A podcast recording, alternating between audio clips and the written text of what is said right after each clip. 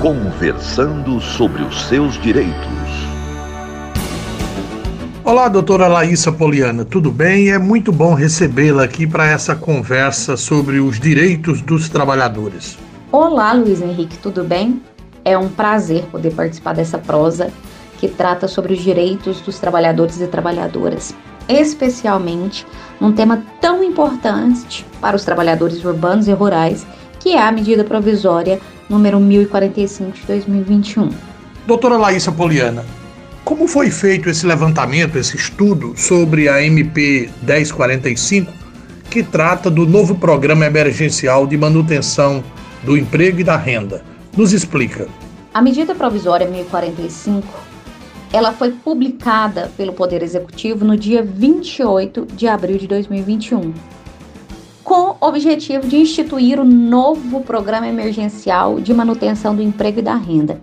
E como o próprio governo federal já justificou, ela vem dar continuidade à medida provisória 936 de 2020, que instituía desde o ano passado, esse programa emergencial de manutenção de, do emprego e da renda.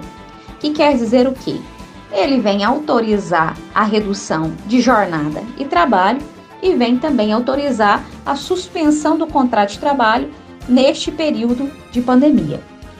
É, desde o ano passado, quando a MP 936 foi publicada, representantes da classe trabalhadora dos trabalhadores e trabalhadoras, sejam urbanos ou rurais, já manifestavam a preocupação de tais medidas, porque consideram que tais medidas reduzem direitos dos trabalhadores em uma época em que a situação é extremamente vulnerável, em uma época em que eles precisam mais do que nunca dos direitos que já lhes são garantidos.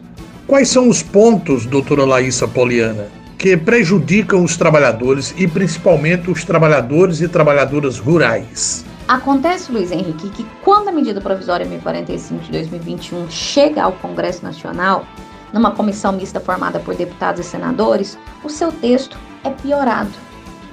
Piorado porque vem inserir propostas que alteram a CLT em prejuízo aos trabalhadores e trabalhadoras e que vem instituir o chamado contrato de natureza civil, descaracterizar a relação de trabalho, a relação existente entre empregado e empregador e caracterizar como um simples contrato civil pactuado e acordado entre patrão e empregado, sem participação, na maioria das vezes, dos sindicatos, das federações, das confederações, dos representantes desses trabalhadores.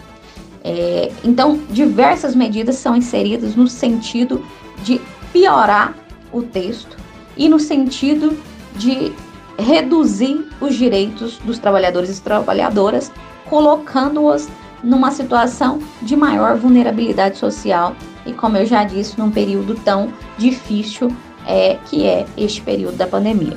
A conversa de hoje é com a doutora Laísa Poliana, que está aqui conosco no Conversando sobre seus direitos. Doutora Poliana, se compararmos essa medida com as últimas alterações trabalhistas, o que é pior nessas questões? O que é pior diante de tudo isso? Na verdade, Luiz Henrique, eu posso afirmar, em conjunto com outras organizações é, que representam os trabalhadores e trabalhadoras urbanos e rurais, de que essa medida provisória é mais uma reforma trabalhista. É mais uma mini reforma trabalhista. É uma tentativa clara de um governo que vem retirando, diminuindo ou acabando com o direito de trabalhadores e trabalhadoras, sempre sob o manto de flexibilizar, de dar garantia jurídica, de manter o emprego e a renda, quando a proposta é totalmente contrária. É, então, é um texto que ganhou prioridade total nesse retorno do Congresso Nacional, quando o Congresso Nacional retor retorna o seu recesso, a medida provisória já é automaticamente pautada e vem sendo pautada. Isso deixa claro para nós quais são os interesses que estão por trás da aprovação dessa medida provisória e, obviamente, não são interesses dos trabalhadores e trabalhadoras ou daqueles que os representam. É, então, nós olhamos, estamos acompanhando com atenção e, muito provavelmente, se esse texto for aprovado no Congresso Nacional, ele deverá ser judicializado, já que existe uma série de inconstitucionalidades é, presentes em seu bucho. Muito obrigado, doutora Poliana. Um abraço. Um abraço e até a próxima. Obrigada, Luiz Henrique. Conversando sobre os seus direitos. Agora eu trago para nossa conversa Gabriel Bezerra, que é presidente da CONTAR, a Confederação Nacional dos Trabalhadores Assalariados e Assalariadas Rurais. Gabriel, é bom tê-lo aqui na conversa. Eu quero logo que você faça um histórico da MP 1045 e o que isso significa para a classe trabalhadora. Olá, Luiz Henrique, tudo bem? Então, uh, o governo né, traz a, MP 1045 novo programa emergencial né, de manutenção do emprego e renda.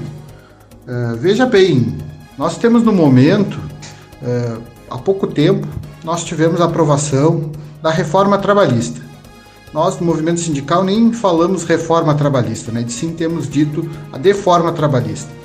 Uh, essa deforma tinha entre as suas principais metas né, o aumento do emprego. O que, que nós vimos uh, com essa reforma trabalhista?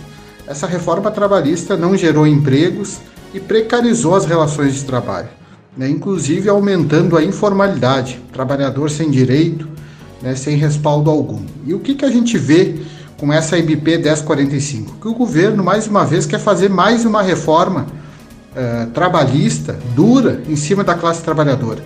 É, os trabalhadores assalariados rurais, os trabalhadores rurais e urbanos não suportam mais né, pagar a conta nesse país. Nós precisamos ter responsabilidade por parte do governo e precisamos é, gerar emprego, gerar renda, gerar trabalho digno e decente para a classe trabalhadora. É isso que nós esperamos. E essa medida provisória, infelizmente, é, só vem trazer retrocessos para os nossos trabalhadores urbanos e rurais. Gabriel, como as entidades sindicais vão reagir para afastar essas medidas que possam tirar mais direitos dos assalariados rurais. Nós estamos reagindo a esse retrocesso dessa medida provisória 1045. Estamos dialogando com parlamentares, vamos fazer articulações com os movimentos sociais, com os movimentos sindicais, eh, dialogar com organizações que têm posição contrária a essa medida provisória. Então essa é a nossa luta do movimento sindical esse é o nosso formato de trabalho. Vamos reagir, com certeza vamos garantir os direitos da nossa classe trabalhadora. Gabriel, muito obrigado pela sua participação. Um abraço. Um abraço a todos os assalariados e assalariadas rurais e obrigado pela audiência. Conversando sobre os seus direitos.